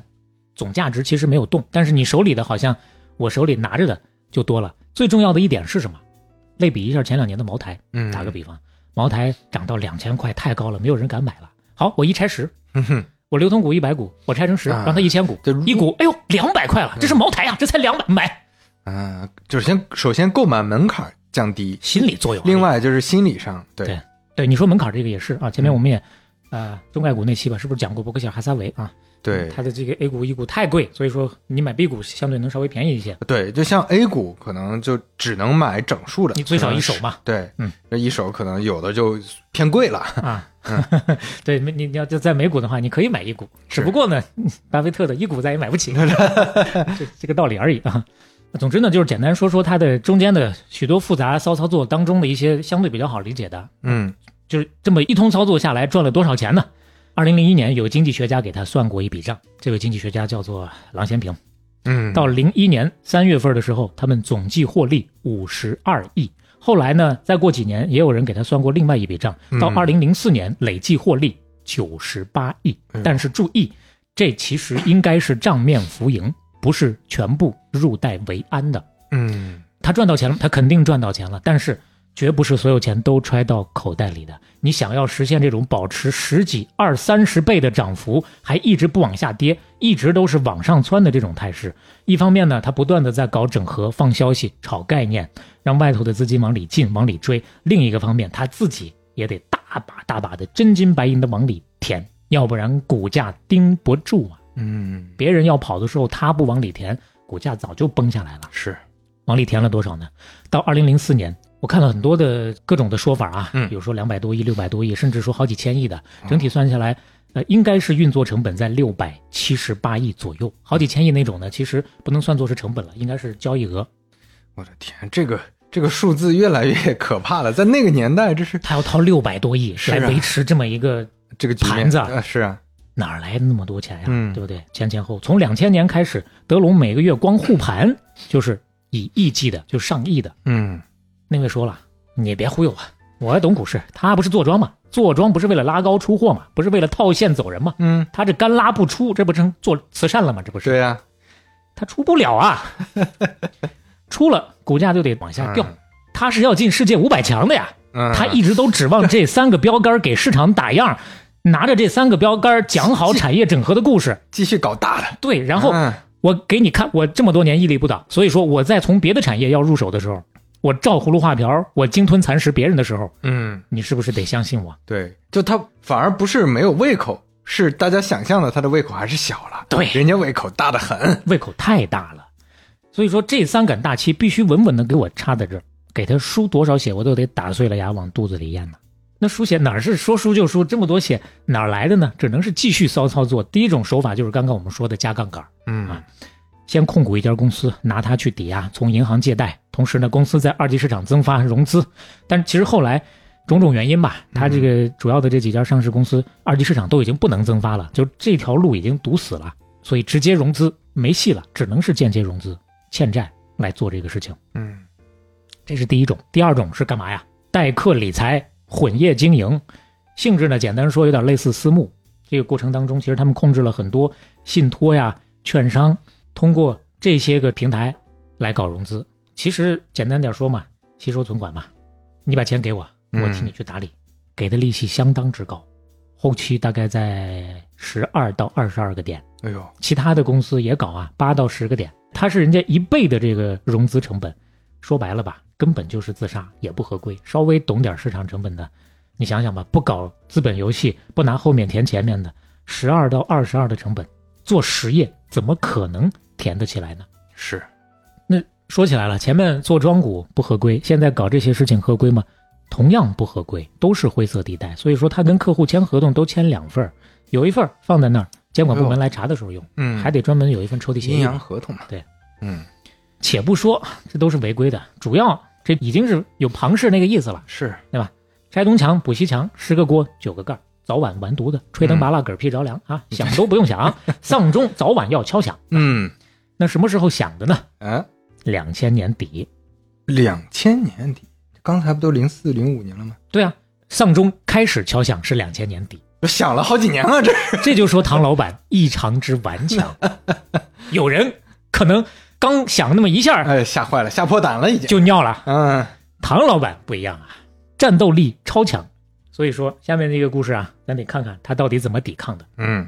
咱刚不是说中国第一代的超级庄家吗？是，除了他之外，还有一位，当年也有人把他叫做 A 股的第一大庄家，叫做吕梁啊。嗯说起来，这位年轻时候也是个才子，当过记者，出过书，画画也有的一手，好像还当过美编。后来呢，就去报道股市，通过这个跟二级市场产生联系之后啊，干脆我也不做报道了，就去做股评。那哦，哎，最开始其实是积累了不少的这个口碑的。嗯曾经在香港那边金融危机之前啊，苦口婆心的带了一批人提前逃顶出来，嗯所以说很多人很相信他，哎嗯有这个基础。后来他一看，得了，我就干这个幕后大佬吧，嗯慢慢的就干成庄家了。也是中间遇到一个大老板，嗯冰河一处，将打一家，嗯干成了一个超级大庄家。咱不是说按三个算有他，按两个算也有他嘛嗯？如果把他们两个放到一起来算的话，这个吕梁的当时叫做中科系，跟唐老板的这个德隆系并称两大庄王啊，嗯其实不太一样。吕先生那边呢，他就是只操纵二级市场，嗯唐老板还是有实业，对吧？这还要搞整合嘛。是，嗯，说起来，二级市场只是一 哎个只是个手段。对嗯，那问题出在哪儿呢？两千年底的时候啊，吕老板那边出事儿了，嗯队伍内部不太团结嗯啊，这跟合伙人呢，大概是也没有那么的相互相信，而且呢，中间还有人搞老鼠仓，他自己都不知道。啊这就是队伍建设没做好啊！嗯这队伍里头那些个小人们，死本着死道友不死贫道的原则，你盯住我先跑， 这是企业管理的书，对呃，读的少了。没补上这一课，结果呢，就瞬间一夜崩塌。嗯那，边一崩塌，那两大庄王啊，大家一想，这边出问题了，嗯，唐老板那边怎么样啊？是啊，有些人就慌了。于是唐老板旗下的一家主要的信托，就在这个时候遭到了挤兑，一挤兑出了四十一亿的一个资金缺口，有个亏空，嗯啊，这个窟窿开始变大了。这是一方面。另外还有一方面，还有人雪上加霜。零一年的时候，刚刚我们说到一个教授郎咸平嘛，他呢、嗯做了一系列的调查，写文章，把德隆的赚钱方式算是第一次的公之于众。嗯在此之前，唐老板非常之低调，市面上你找他一张的照片儿可能都有点找不太着，嗯，也不太知道他这个人，因为咱说明面上是他大哥唐万里，是，不是唐万新。嗯，但是郎咸平基本上把这个事儿大差不差，嗯哎，给他捋明白了。完了捋明白之后呢，一看这个操作，懂的人心里就没底儿了。嗯打这儿开始，唐老板每天的工作就是处理危机，嗯，怎么危处机理公关了？公关是一方面，另一方面还得真金白银的搞钱。嗯简单讲就是挪锅盖子嘛，嗯十个锅九个盖，十个锅八个盖，七六五四三二呀，就剩一个了。为啥盖子越来越小呢？因为那边一挤兑，这边文章一发，老客户都知道你有问题了，不敢再找你了。嗯他的回头率，客户回头率本来很高的百分之九十七啊，嗯，从那个时候开始一路掉到百分之三，哦，就没有人再找他了。 是嗯啊，老客户都留完了，新客户呢也不好开发，股票又不能卖，嗯那边卡着呢，要五百强 呢，啊所以说想要正规渠道进钱，嗯，越来越难。这要开始集资了，感觉。哎，就诞生了，一方面是集资，一方面有一个德隆特色的头寸会，从那个时候就开始了。哦什么叫做头寸会？其实就是危机资金调度会，嗯用我的话说，再通俗一点，就是刚刚咱说的锅盖 会。好，今天我这儿还剩四个锅盖，看看还有哪几个锅需要盖，抓紧把这笔钱挪到那边去盖一盖、嗯，啊！明天再开会，到这个点儿，还有谁谁那儿有钱，给我汇报一下，谁那儿缺钱，来，我给你腾挪腾挪，嗯嗯，这叫调度调度。这对拆东墙补西墙，东墙西墙会。但这些个钱哪儿来啊？嗯一方面，像你说的，越来越多的开始有非法集资了；嗯另一个方面，从他投资的这些，或者说他下属的企业里面往外搞钱了。最开始说的是金融支持实体，现在呢，实体实体你得放血了吧？对你得该还的来 了，你表现的时候了。对。举一个例子，会员呀、这是就说到这儿了。到他出场了。半打铁第八期，刘飞跟大伙儿说到红牛和会员的故事，是，当时就谈到了啊，零一年德隆出资五点一个亿，持股百分之五十一，嗯会员拿技术和设备投入，持股百分之四十九，嗯，搞了一家合资公司。当时目标非常远大，说未来三年我要把会员做到一百个亿。嗯第一年就干到了十五亿，嗯零二年干到了二十二个亿，稳步在前进。其实你注意没，那个时候就已经是丧钟开始敲了是，是，他还是在想方设法的在努力做这些个事儿。嗯到二零零二年底，不行了，前前后后德隆已经从会员往外掏了三亿八千万了，嗯，三点八个亿掏出这来了。血快放的 这快没劲儿了都。朱老板一看，这不是个事儿啊！是啊朱老板当时也挺敏感的啊，嗯会员朱老板就跟德隆签了个对赌协议，咱俩各自去筹钱，嗯，谁先筹到钱，谁就把对方的股权全部收掉，是我就自己单干了。嗯，后来朱老板赢了。对，算是及时退出保命了，后续没有受到德隆崩塌的影响，嗯，这也是非常不容易的一点。很厉害了。当然，这只是一个小小的例子啊。以此为例，大家就知道他怎么从实业往外抠钱了。用这种套路，前前后后从各种实业公司一共抽了四十个亿出来。嗯，这么干的必然结果就是，任何一家下属的企业再出什么问题，马上就会形成系统性的危机，嗯其他的所有的企业都可能受影响。是，每一根稻草随时都有可能压垮着一匹骆驼，但是没办法，那时候顾不上了，只能这样了。在此之前，德隆系已经整合的不错了，算是经营规范、运转良好的公司。在此之后，就开始扭曲，开始不正常了，开始管理粗放、人心涣散、效率低下，员工的绩效 KPI 都变了。嗯以前啊，看你这个具体什么行业干什么成绩，现在呢就有一个考核标准，小皮鞭抽起来都给我出去拉钱，嗯能搞到钱你就有绩效。从二零零一年到二零零四年，德龙涉及到的前前后后的民间资金高达上千亿，天意啊，上千亿，中间有极其复杂，根本就捋不清楚的各种的债务、担保、嗯挪用的问题。哎我你知道我刚才想到一个什么场景，就是漫天的坑。无数的锅盖儿， 就是大家就是到处搬锅盖 儿啊！这个这个地方锅盖儿，盖儿天天天天这个，就是那个那个锅盖儿，那那那个，非常形 象，非常形象。加油加油，再去拿几个锅盖儿 来！哎呦，就是这样，直到哪一天，所有的锅盖儿都化了，嗯，就只能眼看着这一个坑也被烤化了。是，但是这背后非常讽刺也特别有意思的一点就是，二零零二年反而是德龙扩张最快的一年，嗯来搞这些事情吧，硬桥硬马的，不对，应该叫做唉脚步虚浮的， 哼上了好多个大项目。嗯零二年十一月，唐万新的大哥唐万里当选了中华全国工商业联合会副主席。嗯，当时就对媒体又一次的宣布，德龙三年之内要进入世界五百强。嗯，十二月，德龙的总部迁入到了上海浦东黄金地段的德龙大厦。嗯之前呢，已经是九九年的时候从北京迁到上海，在一个写字楼的租了一层，现在呢有自己的大厦了。嗯当时外人看起来，那德龙是辉煌的巅峰时刻。嗯他宣称控制了一千两百亿的资产，有五百多家企业，三十万的员工，涉足到二十多个领域，这已经是中国最大的民营企业集团了。南德是谁？靠边站。当然，那个时候南德早就已经塌了。嗯同样是二零零二年，唐万新唐老板入选服不服排行榜，嗯位列大陆绿林好汉第二十七位。嗯在胡润2003年资本控制五十强的榜单当中，这是公司的榜单，德龙以控制217元的上市公司市值位列大陆绿林好汉第一位，哎呦，胡润就上了第一了，已经。谭万新排第二十七，德龙系排第一位。 嗯2003年了啊，这年谭万新三十九岁，单手插兜，嗯另一只手在指点江山啊，表面风轻云淡，嗯，内心愁眉不展啊。嗯他愁的不光是眼前七荤八素的这一摊子锅盖儿啊，嗯，还有一个曾经的预言，嗯，有一位高人当年给他卜过一卦，哎，他说你将来会有一段轰轰烈烈的事业，鲜花着锦，烈火烹 油，但是一切都是梦幻泡影，在你四十岁的时候，你将身败名裂，一无所有，嗯，无量天 尊，十块钱，谢谢。什么玩意儿？ 这是地摊算命的。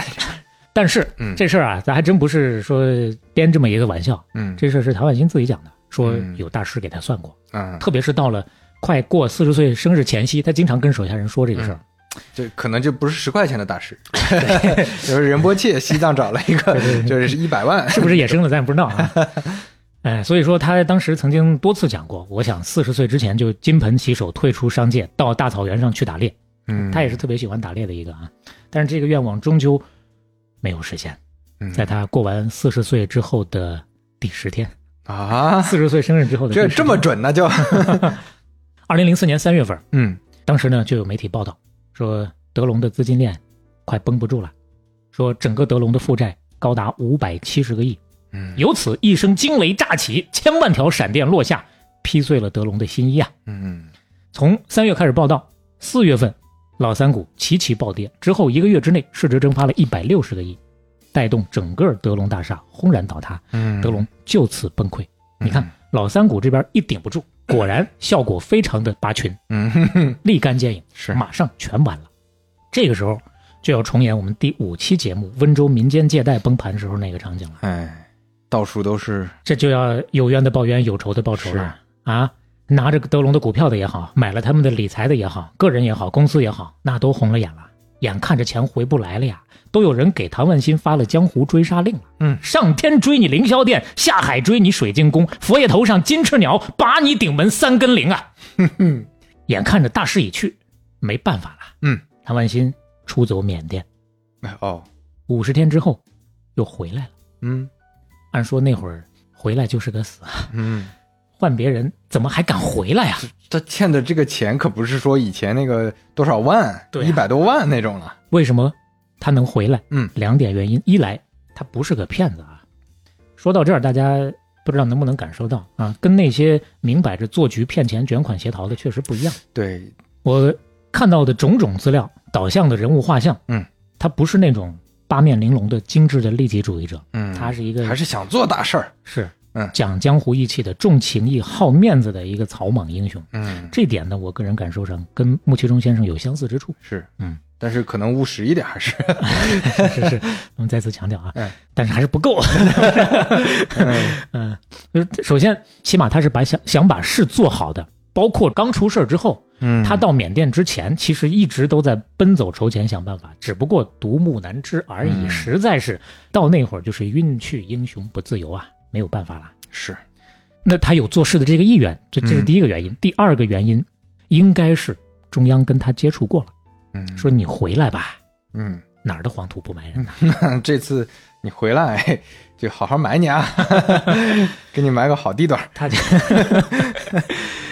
他这个事儿太大了，所以惊动了中央，搞了专案组，嗯啊，相关部门领导亲自挂帅嗯去给他捋，看看到底怎么怎么填这个窟窿。捋来捋去，发现、根本就捋不明白，盘根错节太复杂了，嗯解铃还得系铃人呐、嗯你不把谭万新找回来，换个二价别人都白给。嗯所以说，可能也是许他一些什么，你回来能把这事儿办好。嗯，咱你们给你再减商量刑或啊者怎么样吧哎？对，至于还有没有其他的压力，逻辑上很可能还有，但是不得而知了嗯，看外面就不知道了。总之，确实是回来了嗯，回来监视居住。其实他回来之前，曾经就给国务院、给中央政法委写了一封信，嗯估计中央也是看到他这个态度了，两边才有的谈。他表达的观点就是：第一，德龙所有的行为都是我指挥的，所有责任嗯我一力承担；是，第二，我有能力，我有信心去化解这个风险，希望能给我一个合适的工作环境。嗯把这事儿弄明白之后，再来司法审查，嗯再来搞我，嗯这就已经是很末路英雄的那种是悲歌了啊！嗯当然，他当时有一个说法，我们是是困难一点儿，嗯但是他妈的也不怪我呀，就是那些媒体他妈的乱报 道，把人心给我搅黄了，嗯他们都不相信我了，挤兑就就就这样了，嗯包括股市也都踩踏了，嗯要不然的话，我慢慢的我能把它给弄明白，嗯，但其实这个也没法一一证伪或者证实嘛。对对理性一点看，我觉得够呛，嗯是，非常非常非常非常够呛。嗯但不管怎么说，抱着这么一个决心回来了，收拾这个烂摊子，头悬梁锥刺股的干出来一份儿叫做《市场化解决德龙问题的整体方案》，这嗯跟写本书差不多了，说是有三十公分那么厚啊。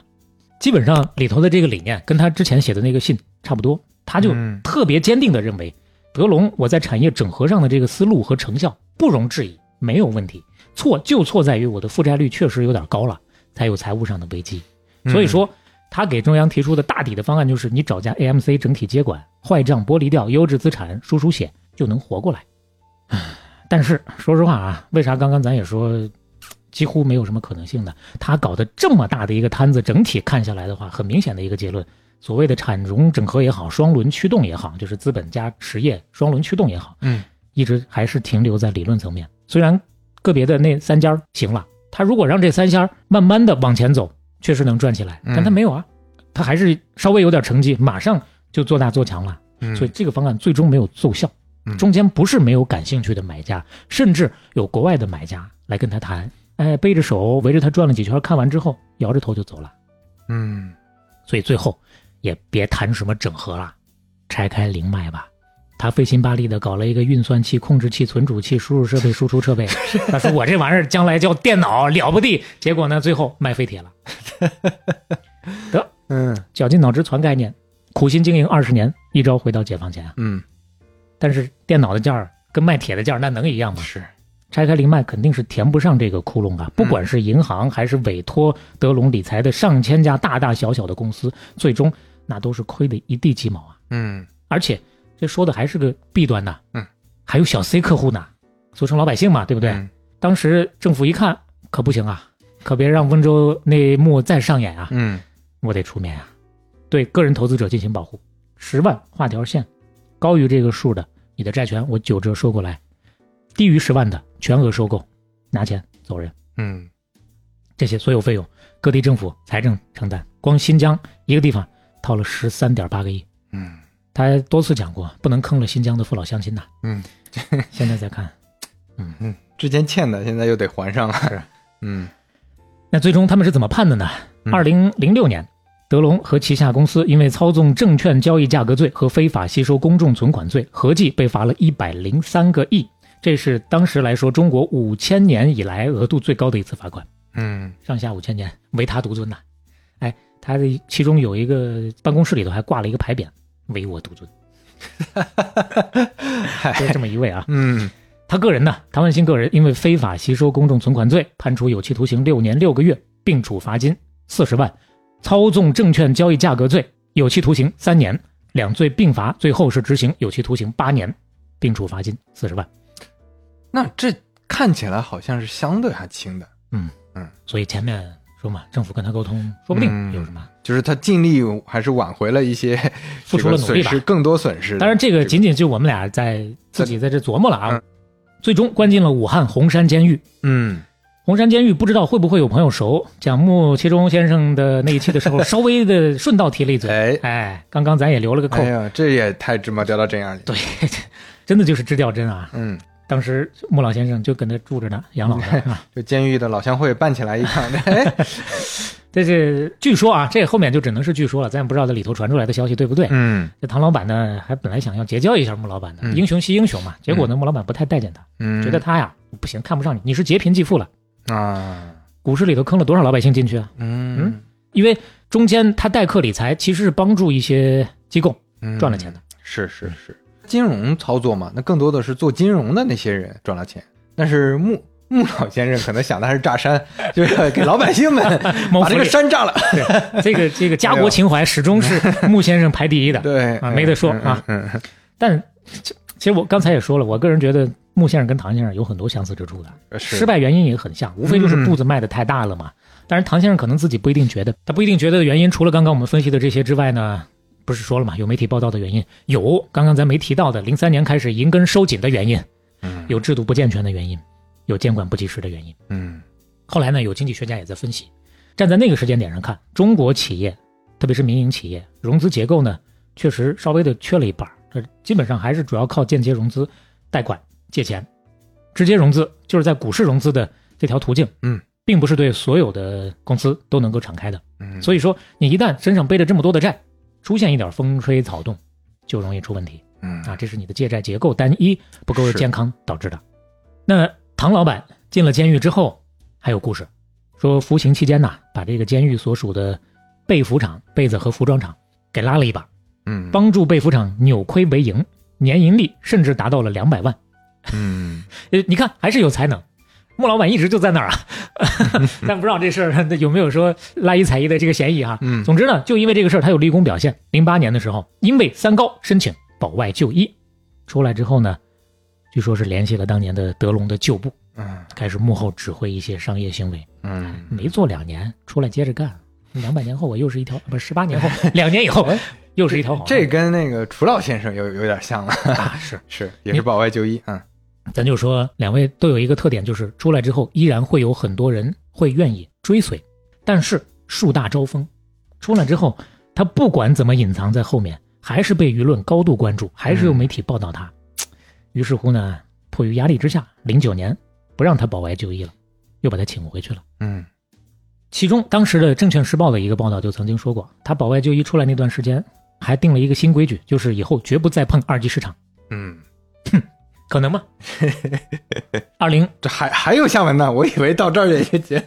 居然还还能接着搞有啊，他嗯八年啊，他就算保外就医，他不让出来，这他2012年他也出狱了啊，出狱之后，江湖上就有了新德隆系的影子。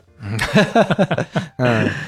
据说啊，据说后面因为也有零星的一些报道，说这个唐先生出来之后依然十分的睿智，思路十分的清晰，对于市场节奏的把握没有任何的脱节落伍之处。反正当时就是这么报道的。嗯呃，昔日的部下呢，依然活跃在不同的资本当中啊嗯，还有身居高位的，也有传闻说原德隆系旧部直接慷慨解 囊，直接对，掏了四个亿，老板拿去东山再起。甭管有没有这些钱，反正呢，据说他都是还是隐在幕后来指挥，嗯，出手非常的大方。你做成这一个 case 之后，项目组的所有人人人奖励一部奔驰 S 六百，哎呦，真的假的两说，这一部车两百多万呢。嗯，刚出来那阵儿啊，确实那几年有消息说，这个新德龙系在市场上虽然低调了很多，但是打法依然很彪悍。嗯，还是能够在股市里面呼风唤雨的。嗯所以刚才为啥咱笑呢？他不碰二级市场，真不碰吗？不能够，成功拉了那么好几只，拉的都挺有效果的。但是最近两年你再看，消息就没有那么乐观了。嗯，最近两年的报道是这么说的：新德龙系一度布局并且试图控制的上市公司包括 ST 中捷、新 ST 黄台、新 ST 德奥、新潮能源等等。其中四家里头有三家都因为信息披露违法违规被证监会立案调查或者是处罚。哎呦，而且一听四个有三个 ST，这这是什也么知道？他玩的是什么东西了。对啊，而且我的个人感觉，可能时代不一样了，你不能像以前那样买正儿八经公司能这么买了。你说的非常之对，监管不是当年的监管政策来了那会儿篱笆还没插明白呢，这会儿钢筋混凝土我都给你垒起来了。嗯监管针对市场操纵在内的这些违规行为处罚力度，这些年是越来越严的。嗯反洗钱的调查、利益冲突的调查、关联方的调查，全方位的监管，再加上还有大数据呢。所以说，还有庄家吗？有，嗯，但是生存空间会越来越 小，比较容易不像暴露了。不可能是当年的那种玩法了，是是对吧？要玩也得换一种玩法。咱就说庄家这个事儿，在零九年的时候，有人统计了一份叫做《中国第一代操盘手的真实下 场》这个名单， 哎呀，这名字罗列了一一听就知道立场了。 对，就当时这个里头看了一下，有二十九名第一代的 A 股的庄家，嗯当然也包括咱刚刚说的吕梁在内，包括还有当年咱们说不是三个，说三个有他们的名吗？除了这两位，还有一个叫罗成的啊， 嗯包括唐老板在内，这些结局啊，一共有七种。现状窘迫的八人，逃亡的七人，入狱的五人，转行和赔光的各自三人，剩下三人的结局分别是进入、失踪和还有一个全身而退的。嗯就一个全身而退的。回来之后还想再深深五波超，结果呢效果不行，黯然又退出市场了。嗯那在所有这些人当中，唐老板目前为止是什么一个下场呢？消息依然是比较少，能够找到的是去年二零二二年十一月，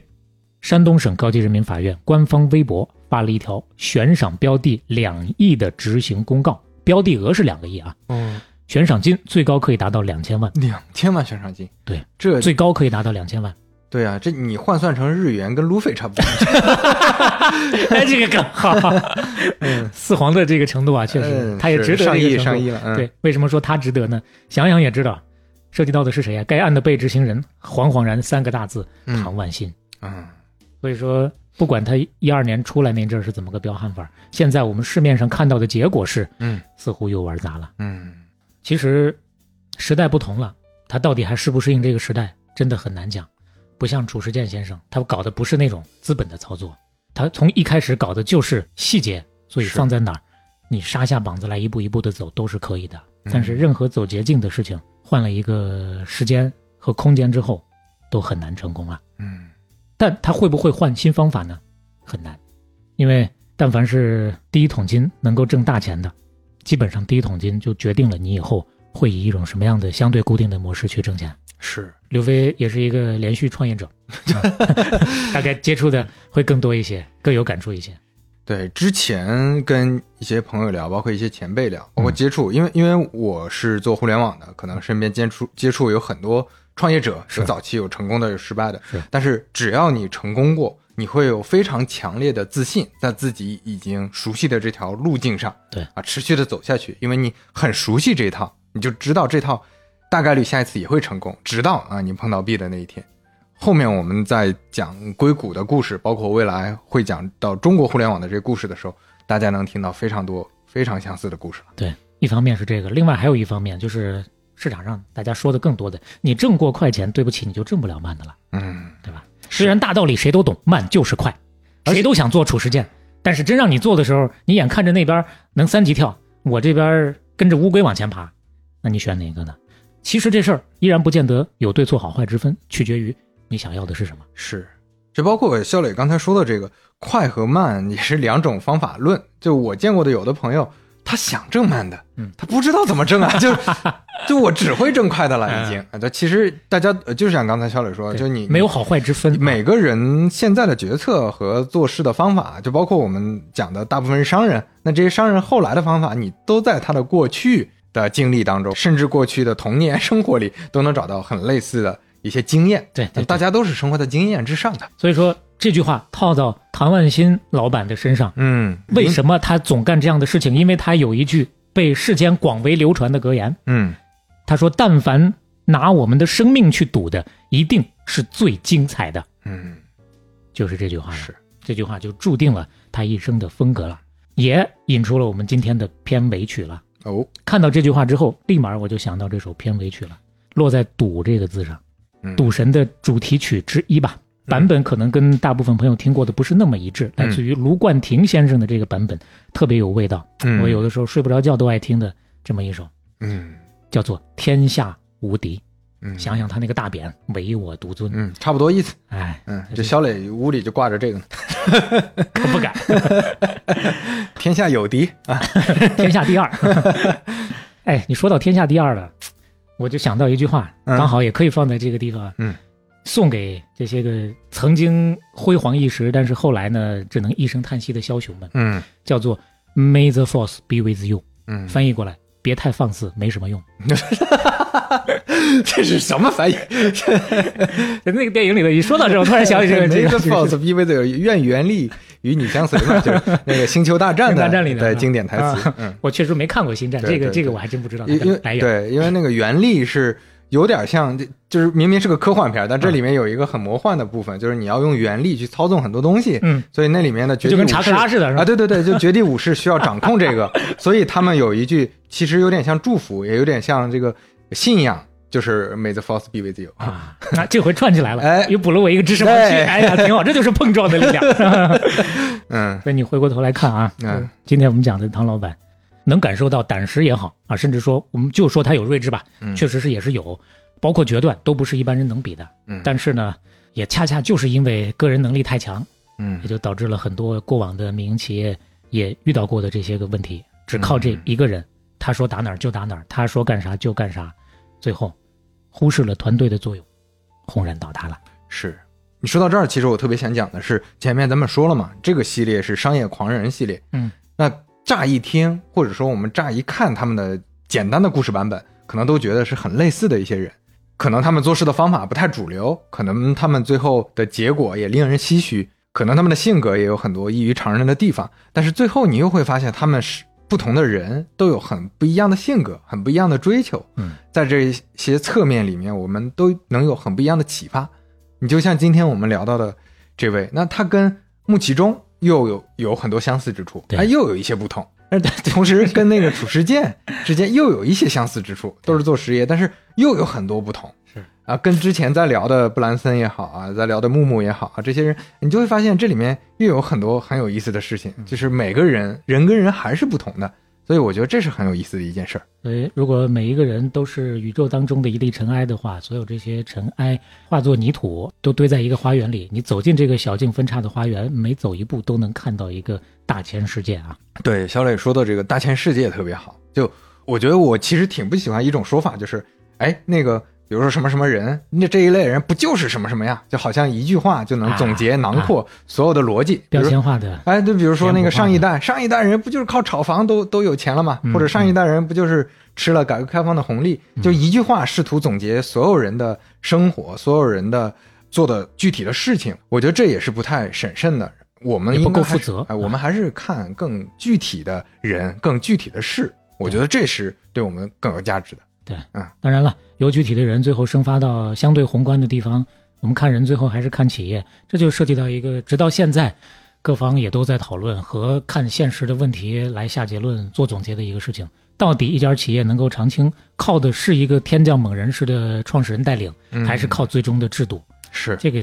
小到一个企业，大到一个国家，好像过往的经验都告诉我们，天降猛人确实能够做到很多开创性的事儿。但嗯如果要长青的话，比如说刘飞最近在讲的所有的这些哎，从硅谷到现在都还经久不衰的企业，它嗯靠的是哪一个长生不老、活了三百年的人吗？对，如果说我们说是靠一个天降猛人，或者说哎就靠一个决策做对了，或者说哎就是运气好，你看英特尔那么好，就是因为他踩对了点儿、嗯啊，他在那个时机做的芯片儿，对其实并没有这么简单的。是的，就它其实是一个非常长的脉络，就像河流一样，每一个分叉，每一个中间都有很多值得我们学习的地方。对我们其实做半拿铁也是为了给大家呈现尽可能多的细节和故事，让大家去认知这个世界的复杂性嘛。是啊哎，用郭德纲老师的那句话，不敢说高台教 化，本身我们也是自己学习完了，是顺道分享的学习笔记。是那所以说，如果大伙儿听完之后，自己还知道更多的内幕，因为发现最近我们的确实有很多听友啊，嗯越来越多的我们讲到的故事的哎，侧面的亲历者，这甚至这是对对漩参与涡当中的一是些是朋友是，都会过来跟我们交流，特别好，因为我们也由此又吸收了很多的养分，是这是我们希望能够看到的。对，对对大家，呃，如果是跟我们当期讲的内容有很多共鸣，甚至说你有很多信息可以补充，有很多亲身经历可以提供，嗯我们也很希望能跟您交流。呃，回头合适的，我们就直接把您的声音放到节目当中啊，哎是是做成小彩蛋。对， 今天还跟一个听友在聊这个事呃情，，啊对，包括之前你你看那个像那个。呃，岳婉柔，月月，月月啊，啊月月之前我们做了唯一的一期番外，就是跟他聊乳制品嘛。对那就是因为我们当时聊奶的时候，他说你这个不对， 你这这这个怎么能这么说呢？啊，当然他不是这么说的，他很礼貌 的说你们做的一二三很好，啊哎但是有一个四不太行。哎， 哎对可以再给你提供一点对增长，信然后息我。们说那得，我们就聊一期。其实这个聊完的结果也非常好。首先我，我觉得我们的听众也了解更全面的信息。是是是另外，月 月也作为契机，现在人家这个垂直领域做这个呃食品行业的播客做得非常好。做得非常好。 接下来呢，要搞产业整合啊，第四维度，啊这个播客叫大实话，啊食品的食，对，然后大家可以去关注一下。对，对，我们也希望就啊其实做播客就是交个朋友嘛，交朋友，交朋啊友，嗯，大家多跟我们交朋友啊，呃，并且你有志同道合的朋友，也欢迎哎随手一起转发，啊帮我分享们，交更多朋友。哎，对啊，如果喜欢半拿铁的话，欢迎在各个平台小宇宙、苹果 Podcast、网易云音乐、喜马拉雅、Spotify 等订阅和收听我们。半拿铁五十一期杀青。我们下期再见。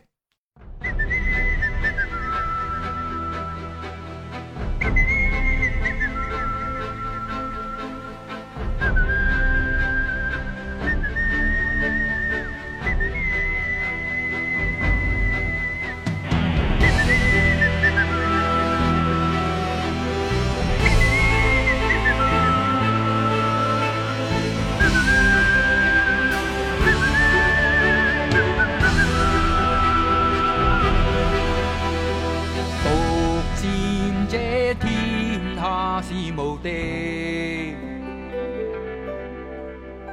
神秘的形态添魅力，仿佛身有光彩，映照世上一切。谁也想亲近尋觅。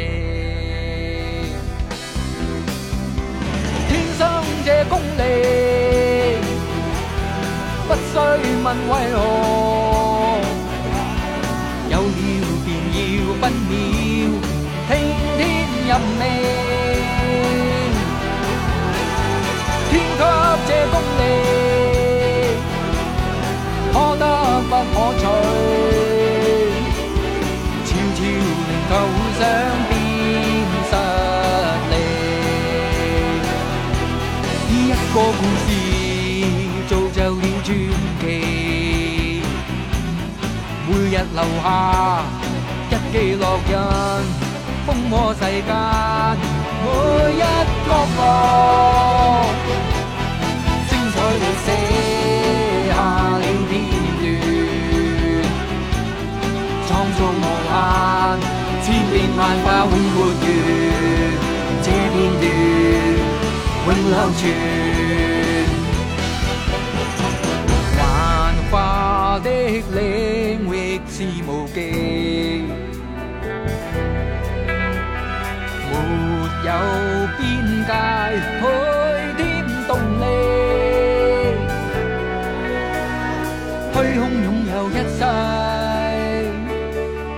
根本乃是所有。幻化中舞動更無敵。嘅功利，不需問為何，有了便要不要，聽天任命，天給這功利，可得不可取。悄悄令構想變實力。天生這功力，不需問為何。有了便要，不了，聽天任命。天給這功力。可得不可取，悄悄令構想。